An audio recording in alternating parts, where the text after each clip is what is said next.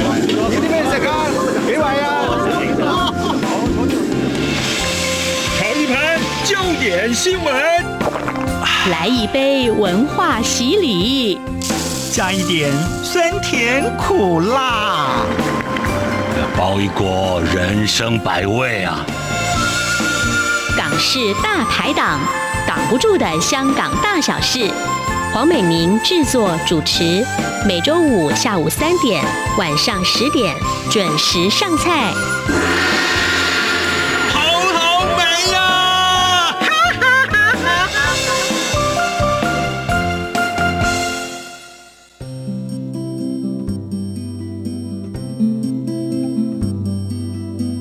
这里是中央广播电台台湾之音。听众朋友们，欢迎您再次收听每个星期五播出的《港式大排档》节目，我是主持人美玲。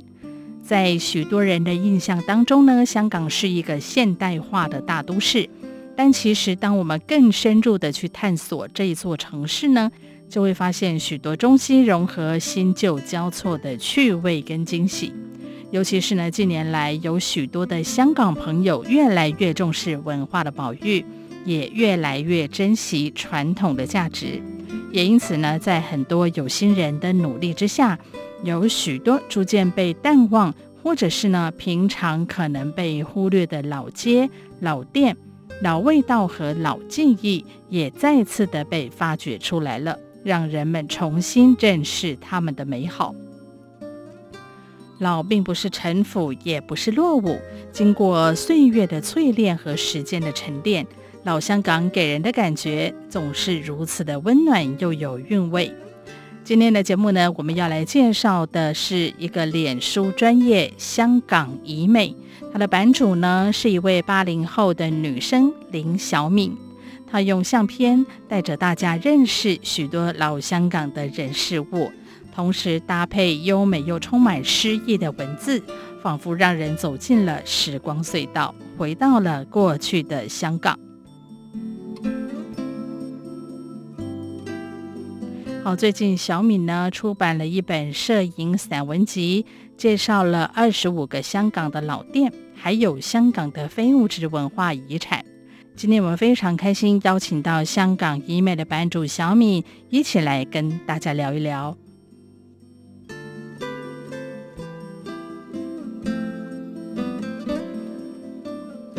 小敏本身是中文系毕业的八零后女生，而从事的呢也是文化推广方面的工作。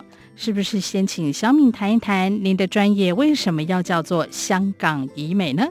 那么您又是在什么样的契机之下开始想要拍摄香港的街道，特别是那一些有着岁月痕迹的风景还有人事物呢？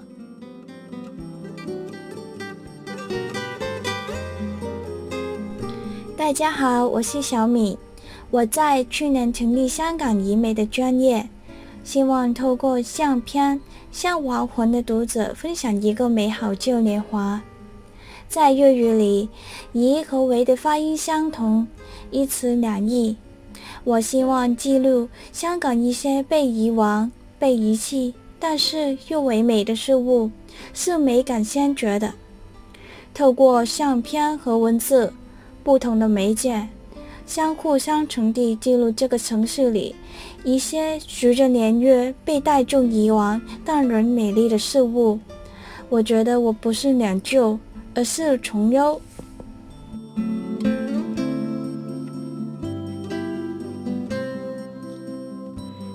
请问小敏，您本身也是一位特别钟情于老香港的人吗？那么在拍摄跟记录的过程当中，小敏会怎么样去发掘他们的故事呢？我是土生土长的香港人，生如斯，长如斯，对这个地方自然有感情。香港人的特性是贪心又恋旧。喜欢新鲜感，又喜欢怀旧。在拍摄和记录的过程里，我设置了这样的一个叙事轨道：拍照老店，同时有店主的口述历史，以照片和文字留住老香港的温度。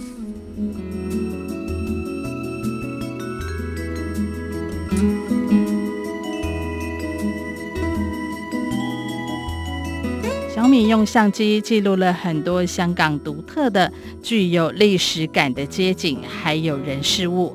那么，在整个取景还有拍摄的过程当中，是不是有发生过让你难忘或者是特别的事情呢？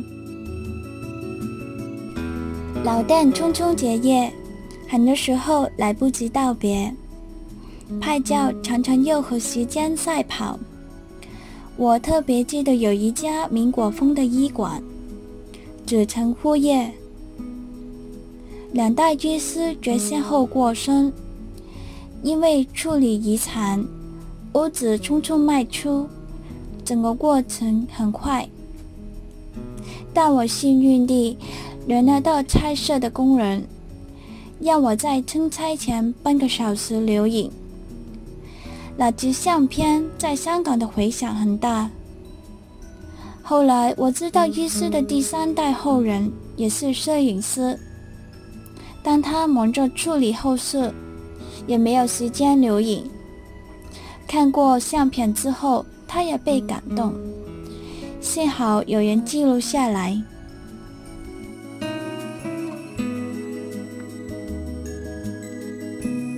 我记得在小敏探访过的老店里呢，有一家位在深水埗的广生表行，最令人印象深刻。这家表行开业在五零年代，店主已经年过八旬了，还有两位守业多年的老伙计。在店里的手表卖完之后呢，广生表行也就会停业。小敏在书里面访问了老店员，他回应说，九零年代的香港经常发生抢案，尤其是来自中国大陆的省港骑兵，经常的在街头搏火，光天化日之下犯案。当年的深水部表行跟银楼呢，都是他们下手的目标，而广生表行当然也不例外。当年曾经有三名劫匪闯入店里，连开了五枪，还企图用斧头击破玻璃橱窗，后来抢走了十多只的劳力士，还留下了一把铁锤。另外，也有抢匪伪装成顾客来进行打劫。一直到现在呢，广生表行的墙壁上还留着当年的弹孔，而橱窗上呢，也还留有斧头砍过的痕迹。这也算是一种时代的见证吧？是不是让人觉得很惊悚，又觉得很有意思呢？小敏在最近出版的《香港以美摄影散文集》里，介绍了香港二十五家老店。他们并不是观光客会特别造访的店家，但是呢，他们与街坊邻居都有特殊的情感连结。像是开业在上个世纪二零年代的旗袍店，走过了半个世纪的上海理发厅，开业七十多年的东莞老凉茶，屹立一甲子的白铁铺，还有将近九十年历史的称号跟瓷器行。还有您想得到吗？连制伞和维修雨伞都是祖传五代的专业呢。从清朝年间开到现在二零二一年，从广州迁到香港的深水埗，不知道见证了多少人生的悲欢离合呢？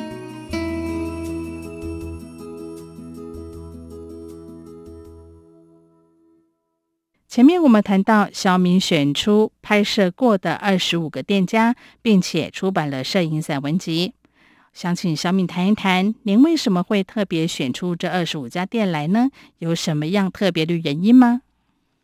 老店是记录香港的其中一个切入点，所以我出了这本书，里面有二十五个老店的故事和传统手工艺的历史源流。店铺是街上一道很重要的人文风景，老店是历史的载体，传承文化，里面有很多民间智慧。也是传统手工艺可以唤起社区的共同记忆，增加社群的凝聚力。老店里的传统手工艺不单是重要的经济资产，也是文化资产。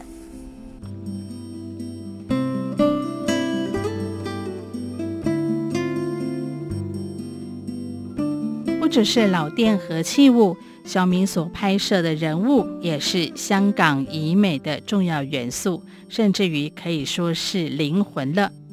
无论是铁网的工匠、修表的师傅、报税的师爷，还是雀龙的师傅，由他们的动作和神情，我们看到了一生悬命的职人精神。小敏通常会如何与他们进行互动，才能够捕捉到这么自然又充满故事的画面呢？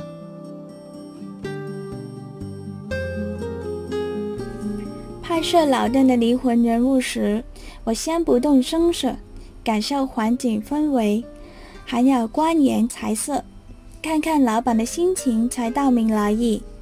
一般来说，在生意清闲的时段会比较容易得手。只要对方知道你来意友善、虚心求问，很多老人都很乐意分享。当他们说的兴起了，我才开始拍照，画面会更有互动感和故事性。刚刚我们提到的报税师爷，大概很多香港以外的朋友们都没有听过。其实呢，我也是看了小敏的书才知道的。原来是在五零年代的香港经济发展，各行各业如果需要申请电话、电表等等事项，都需要用英文书写。但是呢，一般百姓的教育水平并不算很高，所以呢，英文也普遍不佳。只好求助代笔的师爷了。他们有的是退休的教师，或者是退休的公务员，帮忙民众申请领牌，帮忙报税，甚至于还有代笔书信。另外，也有女性的代笔人，专门帮烟花女子来代写情书呢。六零年代的香港政府进一步的发牌，把他们纳入管理。不过，随着时代的变迁，原本七零年代全盛时期，在油麻地有四十多摊，现在呢已经是寥寥无几了。而在与这些老人家交谈的过程当中，肯定也能找到不少属于旧香港的记忆吧。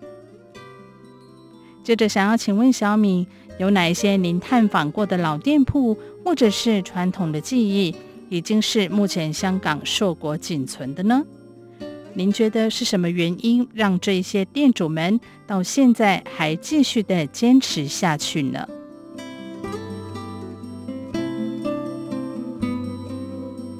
当中有一些传统技艺是香港硕果仅存的，比如说制作鸟笼、手雕麻将牌、入冰烧酿酒等等。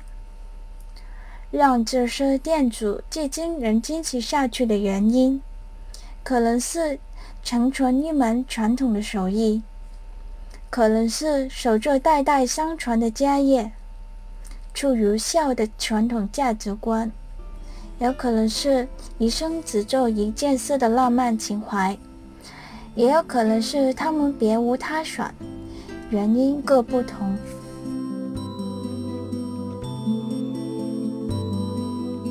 无论是子承父业、代代相传，还是对于传统工艺的坚持，如果没有他们，又如何能够成就香港街头如此有温度的风景呢？像是在上海街的一家辣味行，老店原本打算在多年前来结业，多亏有年轻的供货商愿意接手，才能将这些传统的老味道给留下来。同时，也配合了新时代的需求做了调整，让老客人、新客人都能品尝到令人齿颊留香的怀旧滋味。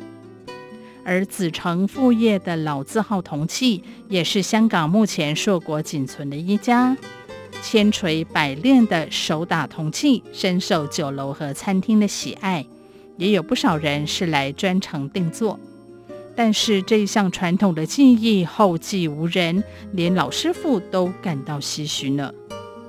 还有在长沙湾的陈文雕刻，第二代的掌门人陈秋凤女士猫姐，从七岁开始帮忙家里做活字印刷，一晃就已经半个世纪了，一生只做这件事情。她的故事就是香港印刷业由盛而衰的缩影。而当年用来做活字印刷的签字历，每一颗都是由铸字的师傅一笔一画雕刻而成的。而猫姐陈秋凤到现在还是守着老店，致力于保存这些已经停产的签字历。节目进行到这边，我们先休息片刻。音乐过后，我们再请小敏来聊一聊更多有关于香港移美的心情分享。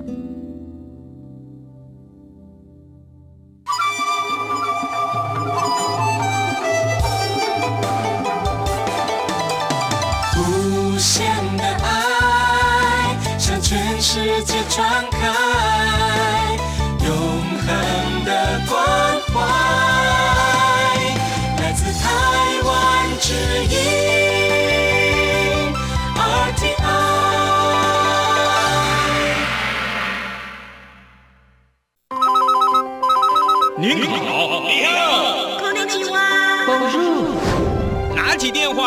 管来自哪里，我们都能听见您的声音。中央广播电台专为海外听友设立免付费专线，欢迎多多利用，参与节目 calling 讨论。马来西亚、菲律宾、纽西兰、英国、法国听友请拨零零八零零五五一六五五一六。斯瓦迪卡，泰国、新加坡的朋友可拨零零一八零零五五一六五五一六。美国、加拿大相亲欢迎拨打零一一八零零五五一六五五一六。澳洲的朋友，我们也没忽略，请拨零零一一八零零五五一六五五一六。最最最支持央广的大陆朋友，call in 也可以打免付费电话。华北听友请拨零一零一零八零零八八六零零六三。华中及华南听友请拨零一零一零八零零一八六零零六三。好了，说了这么多，就是要您别忘了 calling 常来电，而且呀、您来电我付费。阳光主持人在台北发音室等您哟。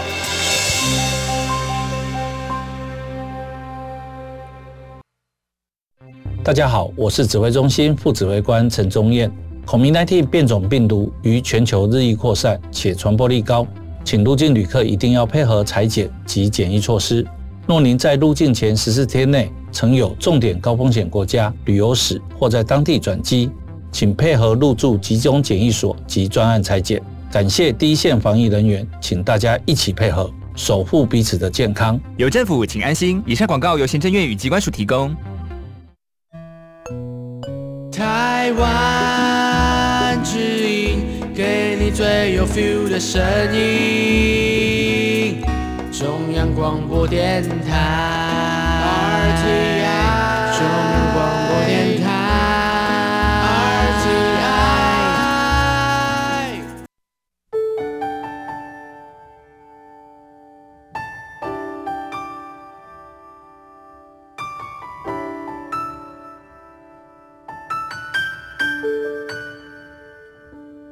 欢迎您回到节目的现场。今天我们的来宾是脸书专业香港移美的版主林小敏。最近小敏也出版了同名的摄影散文集《香港老店记录》。香港移美不只是一本记录香港老店的图片散文集，小敏也非常用心的在每一个老店的故事里都附上了历史查考。如此编写的用意是什么呢？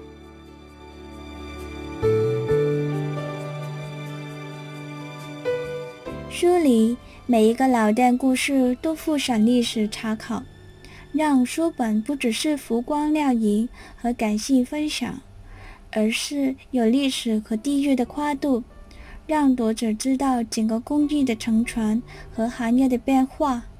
每个老店都承载了非物质文化遗产。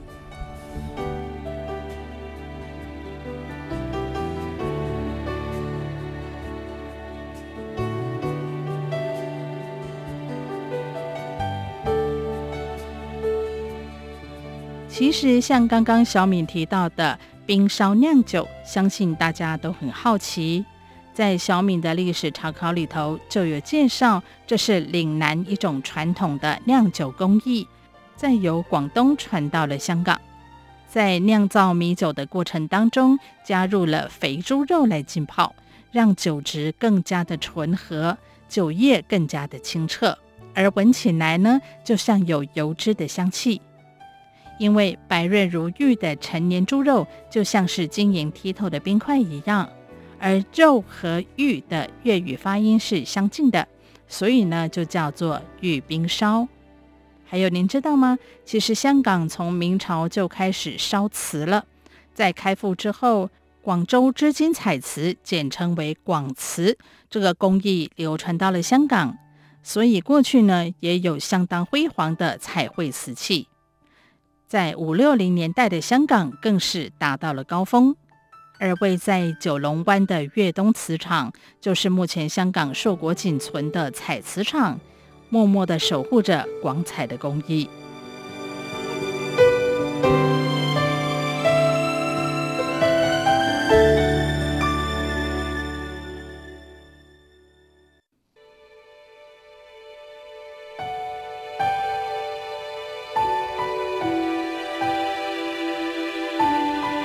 由于香港是一个现代化的商业城市。有些因为租金高昂，或者是后继无人的老店，不得不陆续停业了。还有一些小敏介绍过的老店家，也是经过好几次的搬迁，才得以继续在现址安身立命。但是呢，随着岁月的递嬗跟都市的开发，也许再过不久，就只能够存在记忆里头了。除了感叹之外，小敏觉得我们还能够再做些什么呢？老店的新陈代谢是难以避免的，城市的景观消失得太快，慢慢变得同质化，所有地方看起来都差不多。我的寄语是：莫失莫忘。当你不能留住，唯一可以做的就是不要忘记。相片也好，文字也好，各种方法。好好记录城市的面貌、文化、人情。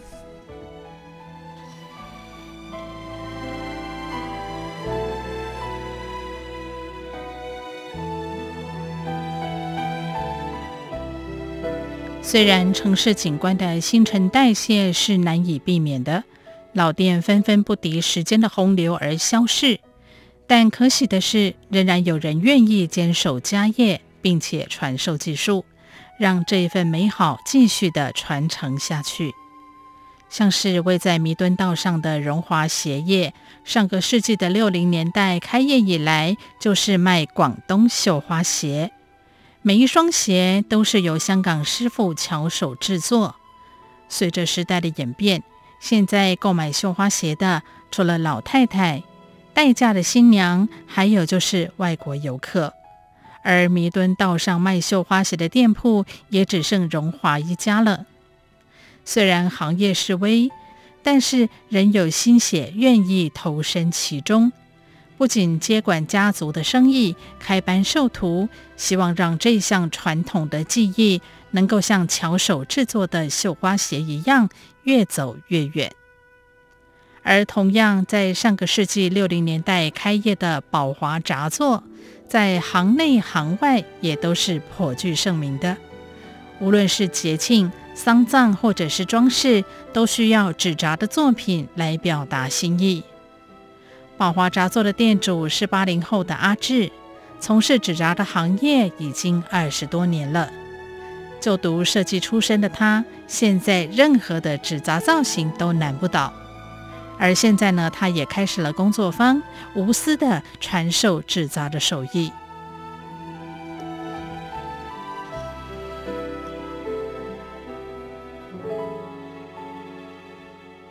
在过去的这段时间，香港民众很多都举家移民海外。对于有一些打算离开，或者是不得不离开香港的朋友们，小敏有什么想透过香港移美对他们说的吗？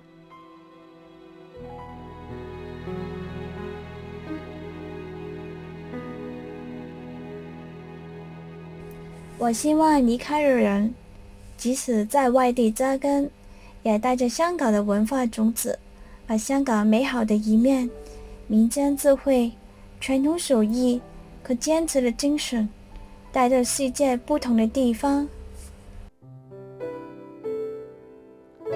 现在因为疫情封关，台湾的旅客不方便到香港旅游。而如果日后有机会的话，台湾的朋友们对于香港的传统文化跟老店也有兴趣，小敏会建议他们如何开始着手探访呢？最近受疫情影响，台湾的朋友来不到香港，但是最近有不少香港人移居到台湾。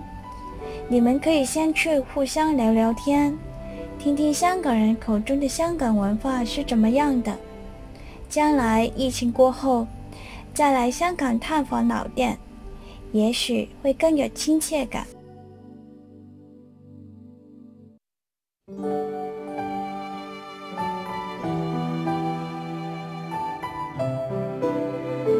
台湾游客到香港想要一探旧事的情怀，小敏在香港移美里也介绍了一家位在土瓜湾、自一九五九年开业至今的永香冰室，现在已经由第三代的店主打理了。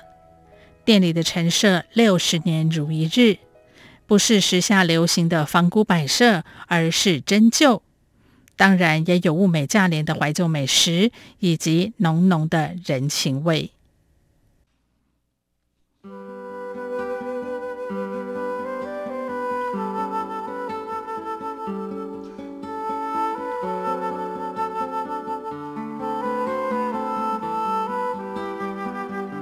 的问题，如果小敏之后有机会到台湾来，您有特别想要探访或者是记录的台湾移美吗？如果疫情过后再访台湾，我会特别想看看这里的老屋子，比如说铁墙花、磨砂纸地板、马赛克砖墙等等，精致而繁复的建筑元素，满满的手作感。这是匠人的工艺，绝对是台湾以美。今天非常谢谢小敏小姐接受我们的访问，谢谢您。谢谢台湾中央广播电台，还有各位收听，希望你们喜欢这本书。稍后过来讲讲香港以美，再见。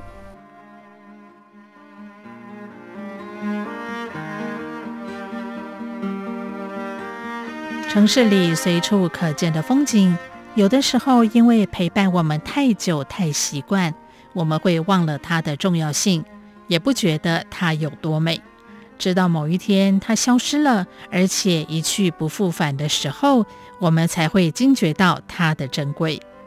希望透过今天的节目与访谈，唤起大家的记忆，一花一世界，重新去领略城市里的美学。老店的文化价值。今天的港式大排档就为您进行到这里，不知道您喜欢今天的节目内容吗？如果您对我们的节目有任何意见或建议，都欢迎您写信到电子邮件信箱 n i n 小老鼠 r t i 点 o r g 点 t w n i n at r t i 点 o r g 点 t w 就可以了。或者呢，您也可以在我们的节目网页下方留言。港式大排档，我们下周五下午三点钟同一时间再见喽，拜拜。